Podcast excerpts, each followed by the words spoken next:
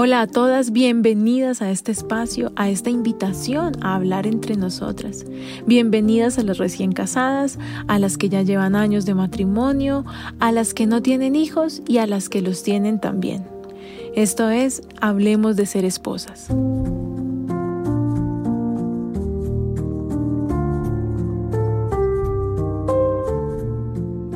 Hoy vamos a hablar sobre la dependencia. ¿Qué significa depender en el matrimonio? En el diccionario dice que depender significa estar sujeto a condiciones o limitaciones, restricciones que imponen otro hecho y otra acción.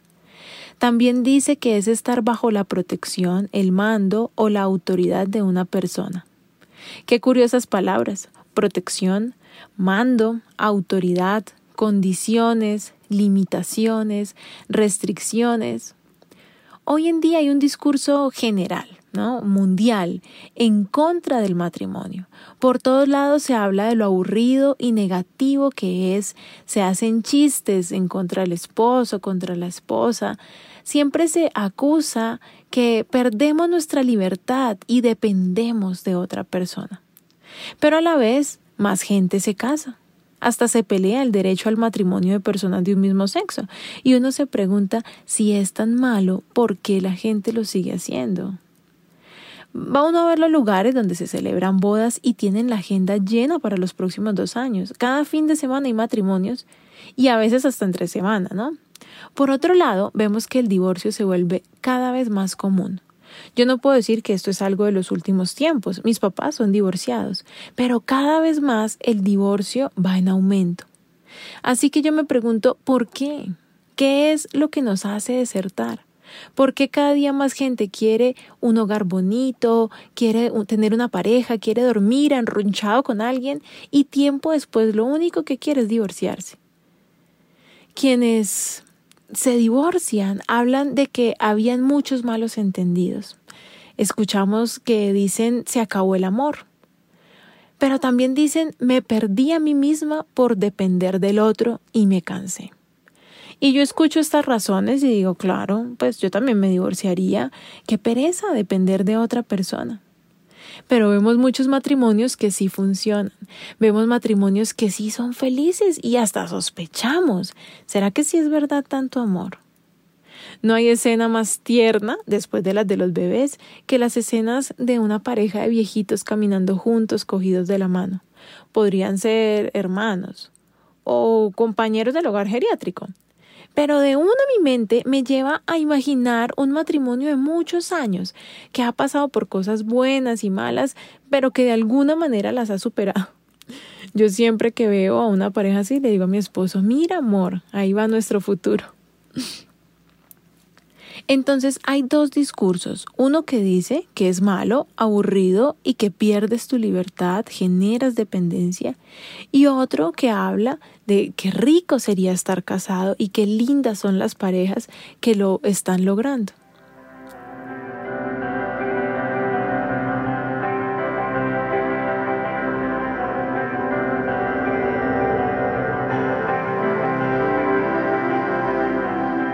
Con mi esposo cuando nos casamos decidimos que en lugar de hacer una fiesta y darle de comer a la gente, nos íbamos un mes de luna de miel fuera del país. Un mes. Nos fuimos, los primeros días estuvimos felices, pero con el paso de las semanas dijimos, Dios mío, ¿qué es esto tan tremendo? Esto es demasiado tiempo juntos. Y la última semana recuerdo que mi esposo pagó para inscribirse en un gimnasio en un lugar cerca de donde estábamos y se iba para el gimnasio y yo era muy feliz. Y me iba yo y caminaba por la playa porque necesitábamos ser y estar solos para luego encontrarnos. Desde ahí entendimos que cada uno tiene una vida y necesita un espacio. Pero imagínense que con el paso de los meses, después de los primeros años de matrimonio, yo como que me fui olvidando de eso. Y si mi esposo no quería ir a algún sitio, entonces yo tampoco iba. Como que si no era importante para él, para mí dejaba de serlo.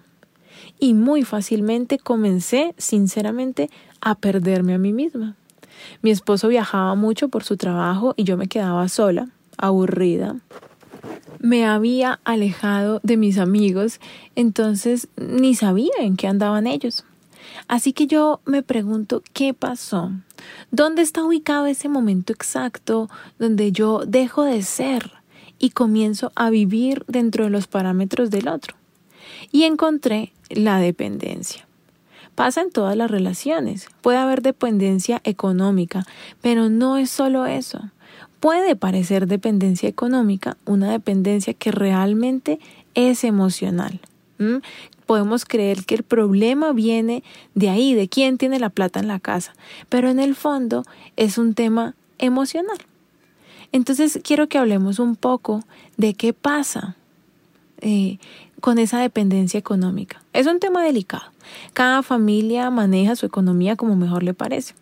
Pero he visto algo en común y es que nosotras venimos de un ambiente, de un momento histórico donde la mujer dependía económicamente del esposo. O sea, vimos a nuestras mamás y a nuestras abuelas depender del hombre, ¿no? Fuera su esposo o su papá. Y crecimos escuchando frases comunes como, ah, es que yo no tengo ni para las toallas higiénicas. Vea eso, a mí para todo me toca pedirle a su abuelo. Ay, no.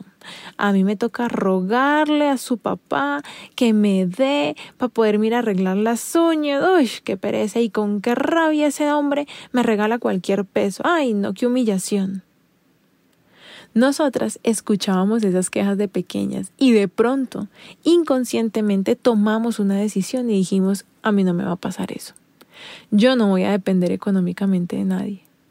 Y luego nos encontramos casadas buscando esa independencia económica, que está bien. Yo no digo que lo que vivieron nuestras abuelas o nuestras mamás sea lo correcto, por supuesto que no. Pero déjame explicarte algo. Una familia eh, funciona como un negocio como una sociedad. Y así funcionan las parejas. Digamos que tú y tu mejor amiga van a abrir un restaurante, ¿no? Entonces se tienen que poner de acuerdo en todo, en el lugar, el nombre, la decoración, a quién van a contratar. De pronto tú le dejas a tu amiga algunas tareas encargadas y tú tienes otras, pero por lo general van a tener que ponerse de acuerdo y van a tener que decirse las cosas. Y hasta donde yo entiendo, cuando abran el restaurante y la gente comience a llegar y empiezan a pagar las cuentas, ese dinero va a ir a una caja y de esa caja va a salir para pagar los empleados, eh, el préstamo, el arriendo y si quedan ganancias, también se van a distribuir según el porcentaje de cada una, ¿no? Lo mismo pasa en el matrimonio. Nosotros tenemos una sociedad donde cada uno pone el 50% tenemos que ponernos de acuerdo y deberíamos llegar al punto de poner todo en una misma caja y de ahí distribuir. Yo pienso que el problema no es tan simple como que el hombre haga que yo dependa económicamente de él, porque puede ser que la esposa gane más, ¿no? Mm, o puede ser que hoy en día normalmente mujer y hombre trabajan puede ser que ganen igual o puede ser que trabajen por temporadas y algunas veces los dos trabajan, otras veces uno, eh, se van turnando, no lo sé. Pero sí hay una verdad y es que como dicen por ahí, la plata jode. Hay una condición del ser humano de que el que tiene plata es el que manda. Todas las familias tienen un hermano o un primo rico que es el que manda. Para donde él dice que vamos, todos tenemos que ir para allá o el socio que más porcentaje tiene dentro de una empresa, dentro de una compañía, pues es el que toma las decisiones. Entonces fíjate que este tema no se presenta solamente en el matrimonio, no es un tema del hombre hacia la mujer. Puede pasar en cualquier contexto. Así que lo importante aquí es poder llegar a acuerdos, como tendrías que hacer con tu amiga socia para montar el restaurante del ejemplo que te daba ahorita debemos poder ponernos de acuerdo en qué nos vamos a gastar el dinero. En mi casa tuvimos que aprender que el dinero llega a una misma bolsa. Esto no es fácil, pero con trabajo, con confianza y con constancia se puede lograr. Debemos tener un presupuesto. Hay gastos que son de él y hay gastos que son míos y hay gastos que son del hogar. Y no puedo juzgar los gastos del otro mientras yo no me gaste, digamos, en peluquería el arriendo, ¿no? O él no se gaste en vino lo de irnos de vacaciones, eh, obviamente. Eh, pero si no tenemos un presupuesto, mm, pues no sabemos en qué nos estamos gastando el dinero, ni si alguno de los dos lo está gastando mal o no. Entonces debemos llegar a tener un presupuesto y hay gastos que son míos y hay gastos que son de él que no debemos juzgar eh, ni señalar, sino llegar a acuerdos y aclararlo. Mira, el matrimonio se trata de caminar juntos. Yo no hago lo que él me dice, ni él tiene que hacer lo que yo le digo. ¿No? También es importante no esconder dinero ni manejar dinero a escondidas. Como que mandarle plata a algún familiar a escondidas para que él no se enoje, tenga mamita para su cumpleaños, pero no le vaya a contar a mi esposo. Estas cosas son muy comunes, pero no son normales. Eso tiene un nombre, ¿no? Eso se llama doble contabilidad. Y digámoslo, como tiene que ser, se llama robar y se llama engañar. Entonces te vuelvo a poner el ejemplo del restaurante. Imagínate que tienes, ¿cierto?, el restaurante con tu amiga, pero ella decide mm, que hay gastos que no te va a decir porque de pronto tú no vas a estar de acuerdo. Entonces ella empieza a darle, no sé, propina a un empleado porque se quedó hasta tarde y no te dicen a ti. ¿A qué te suena eso? ¿Mm? ¿Cómo te sentirías? Para mí eso se llama desconfianza. Y el día que yo me entere, pues yo lo siento como una traición. Y finalmente se llama doble contabilidad y se llama robar. Y te aseguro que ese negocio no va a prosperar. ¿Por qué? Porque el ladrón está dentro del negocio. El ladrón está dentro de la casa. Asimismo, esto trae maldiciones o malas energías, llámalo como tú quieras. Pero vas a sembrar algo malo y con el tiempo vas a cosechar algo malo. Estas cosas yo pienso que terminan trayendo ruina al hogar.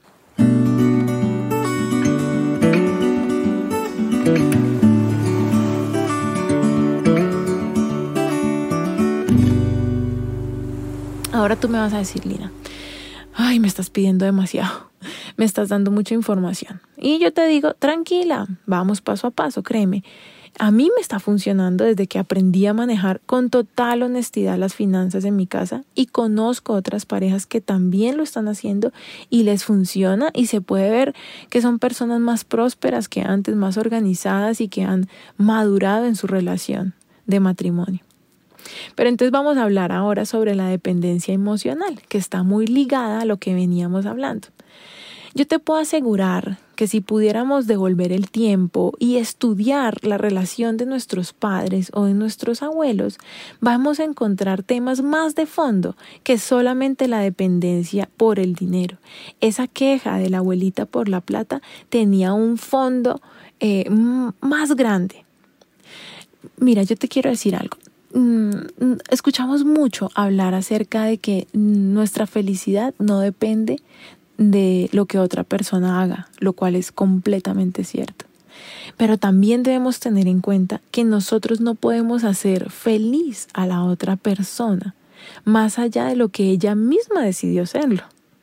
Esperar que otro me haga feliz es demasiada responsabilidad para una persona. Y pensar que con mi comportamiento puedo hacer feliz a otro es una carga muy pesada y es una mentira además. Cuando yo quiero hacer feliz a mi pareja, comienzo a comportarme como él quiere o como yo creo que él quiere. Entonces, si a mi esposo no le gustan mis amigos, porque sí, porque son diferentes a él, entonces yo dejo de verme con ellos. Ahora, quiero aclarar una cosa, si mis amigos me llevan a deprimirme, a gastar dinero, a drogarme, a enloquecerme, pues es normal que mi esposo quiera otras amistades para mí, ¿no? Pero tú sabes de qué te estoy hablando. Si, si él de repente le parece que yo le dedico mucho tiempo a un deporte, entonces ah, yo voy dejándolo, ¿no? Dejo de practicarlo. Y así poco a poco. Puede ser que eh, no solo yo, sino él también. Dejamos de hacer cosas para hacer feliz al otro. Porque creo que haciendo feliz al otro voy a ser feliz yo. y eso realmente no va a pasar, eso es un engaño. ¿Se acuerdan de las palabras que estaban en la definición de dependencia al principio? Eh, recordémoslas. Había una que era protección. Bueno, a mí me gusta, me parece chévere. Si yo tengo frío y mi esposo me trae una cobija, me está protegiendo. Y si yo sé que él tiene sed y le llevo algo rico de tomar, súper bien, ¿no? Lo estoy protegiendo. Pero ¿qué de las otras palabras? Mando, limitaciones, restricciones. Uy, esas como que ya no me gustan. Ya entramos en una dependencia que no está bien. Por ejemplo, no poder demostrar mis emociones en casa, que me restrinjan o, ¿no? o me limiten mis emociones. Es muy común eh, que nosotras tendamos a expresar lo que sentimos, entonces lloramos, ¿no? Eh, y el esposo dice, no exageres, o nos dice, deja el drama, estás exagerando esto. Y yo siempre he dicho, bueno, si yo no puedo llorar en mi casa, entonces ¿dónde? Si no puedo abrir mi corazón aquí, entonces ¿dónde sí lo puedo abrir? Entonces son cosas que no deberían pasar en casa, no deberíamos eh, limitar nuestras emociones. Ahora, tú me vas a decir, ok, Lina, según lo que tú me estás diciendo, yo entiendo que hay dependencia en mi casa. Pero ¿y ahora qué hago? Bueno, pues a partir de ahora, sin importar que tu relación apenas esté empezando o que ya lleve muchos años, es hora de aclarar mis sentimientos mis planes, mis proyectos. Es hora de que hables contigo misma y aclares qué te gusta, qué no te gusta, a dónde quieres llegar y a dónde no quieres llegar. ¿De dónde vienes? ¿Qué sientes que ha sucedido hasta ahora en tu vida que debe parar? Es tiempo de reflexionar, de analizar, de decir, bueno, mi sueño era este o, o, o mi sueño sigue siendo este. Algo que nos pasa muy comúnmente es que ninguna de nosotras quiere ser gritona, por ejemplo. Pero cuando nos damos cuenta ya estamos gritando. Como que ninguna de nosotras quiere ser mandona, llorona, aburrida, psicótica. Pero cuando nos damos cuenta estamos dando órdenes, como un capitán de la marina. Estamos llorando y explotando por lo más mínimo. Estamos tan insoportables que ni nosotras mismas nos aguantamos. ¿Por qué pasa esto? Esto pasa porque nos sentimos frustradas, porque lo que nos rodea no nos gusta. Y no nos gusta porque no era lo que queríamos, pero nosotras mismas no fuimos claras con lo que queríamos. Debo ser clara conmigo y luego aclarárselo al otro. Y hay cosas que yo debo parar. Yo le puedo decir a mi esposo, mira, yo camino contigo, pero yo no camino tu camino, ni tú, ni tú puedes caminar el mío. Somos compañeros de viaje, vamos en esta vida juntos, tomados de la mano, pero no para empujarnos, no para hacer que el otro pierda el equilibrio, sino para levantarnos cuando nos necesitemos, para tener la mano calientita y no sentirnos solos. Recuerdo cuando estábamos recién casados, en realidad recién arrejuntados, porque vivimos juntos un año antes de casarnos. Recuerdo que en la primera semana mi esposo me dijo, mira Lina, yo he visto que donde tu mamá guardan pedacitos de comida que quedan, pero que todos saben que nadie se los va a comer. Y después con los días ya los botan. A mí no me gusta eso o nos comemos todo o lo regalamos o lo botamos, pero yo no quiero nuestra nevera llena de pedacitos de comida. A mí eso no me gusta. Y a mí me encanta. Me encanta que me hablen claro. Así quiero vivir, ¿no? Yo quiero sinceridad. Sobre todo las mujeres tendemos como cuando queremos decir algo a darle la vuelta a lo que queremos decir, a sugerir lo que queremos. Y en el fondo, pues eso también tiene un nombre no tan chévere que se llama manipulación. Como que decimos, tan rico que el esposo de Paquita le trae flores. Ay, ojalá yo fuera así importante para alguien como es Paquita para su esposo. Y así sugerimos y enviamos un comentario hiriente en el mismo paquete. Y el esposo escucha y dice como, espérate, eso es conmigo, me está diciendo algo, eh, me está ofendiendo, ¿no? Y él entiende otra cosa o no entiende nada. Yo creo que debemos aprender a ser claras. Debemos poder decir las cosas claramente y con amor. A mí me gusta esto. A mí no me gusta esto. Sin rabia, sin ofensa, sin drama, pero siendo muy claras. Yo le puedo decir a mi esposo, por ejemplo, amor, a mí me encantaría que me traigas flores. Yo las puedo ir a comprar. Pero si tú me las traes, me enamoras más, porque yo siento que pensaste en mí mientras no estabas conmigo. Me hace sentir que soy importante para ti. Yo no te las estoy pidiendo, te estoy diciendo que si un día me quieres regalar flores, me vas a hacer muy feliz. ¿Ves? Ahora, si tu esposo te empieza a traer flores o no, yo no lo sé, pero tú por lo menos fuiste clara. Entonces tú me dices, listo, Lina. Ya puedo identificar dónde está mi problema de la dependencia, pero ¿cómo puedo cambiar? Quiero que entiendas que es posible que tu esposo también se sienta así. Esto no es un tema de géneros, esto no es de mujeres contra hombres y hombres contra mujeres, esto es un tema del ser humano. Puede ser que los dos eh, se sientan cansados y se sientan dependientes el uno del otro. Y por eso lo primero que hay que hacer es hablar, hay que hablarlo. Mira, tengo una amiga que cuando ella era pequeña, mm, sus papás eran muy pobres y cuando su papá lograba hacer un negocio o llegaba un dinero a la casa, su papá compraba chocolates. Así que ella creció entendiendo que los chocolates eran un símbolo de abundancia. Por eso ahora, de grande, ya casada y con hijos, ella compra cajas de chocolate y las mantiene en su casa y es para ella como un símbolo de abundancia. ¿Es una bobada? No, es importante para ella. Ella se lo explicó a su esposo y él usa esa información a su favor. Entonces, en lugar de pensar que su esposa es adicta al dulce o que está derrochando el dinero familiar en caramelos, le compra chocolates cada tanto para hacerle sentir que todo está bien en casa. Entonces, lo primero que vamos a hacer es aclararnos nosotras. Segundo, vamos a hablarlo en pareja y vamos a escucharlo a él también. Y vamos a llegar a acuerdos. Tercero, no te traiciones a ti misma tratando de agradar al otro. Toma decisiones. No dejes de hacer eso que es importante para ti. Ahora no vas a terminar de escuchar este episodio y le vas a decir a tu pareja, bueno, mijo, hasta aquí llegó la bobada, me cansé de esperar años que usted entendiera y ahora sí, voy por mis sueños, permiso, mijito, que aquí voy, por su culpa no he alcanzado lo que yo quería, pero eso se acabó. No, no, no, no. Tú vas a tomar decisiones desde el amor, ¿no? Desde eso que tú aclaras y tú dices, yo quiero hacer eso, hablas con él y decides que lo vas a hacer, ¿no? No tienes que pelear, imponer, amenazar, no. Lo vas a hacer. ¿Es importante para ti? Perfecto, hazlo. Cuarto paso.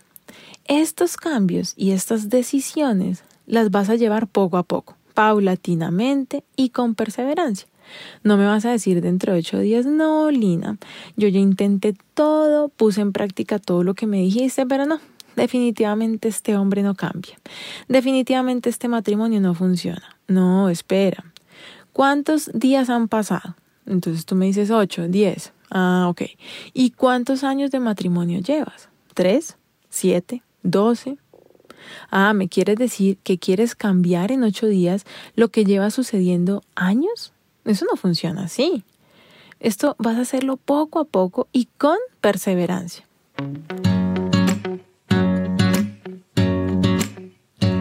Y antes de despedirme, te voy a dejar en cada eh, episodio una palabra para que guardes en tu corazón. La de este capítulo dice así, disfruta de lo que tienes en lugar de desear lo que no tienes. Soñar con tener cada vez más no tiene sentido es como perseguir el viento. Ahí te la dejo para que la analices. Y hasta aquí este episodio de Hablemos de ser esposas. Espero que haya sido de tu agrado, espero que te sirva y te invito a que nos sigas en Instagram, hashtag Hablemos de ser esposas o también en mi cuenta arroba Lina Valbuena, primero con B grande y luego con B pequeña. Y me puedes escribir de qué quieres que hablemos, Em, algún comentario que quieras hacerme. Y recuerda, no te aguantes una mala relación, ni te divorcies. Hay otro camino.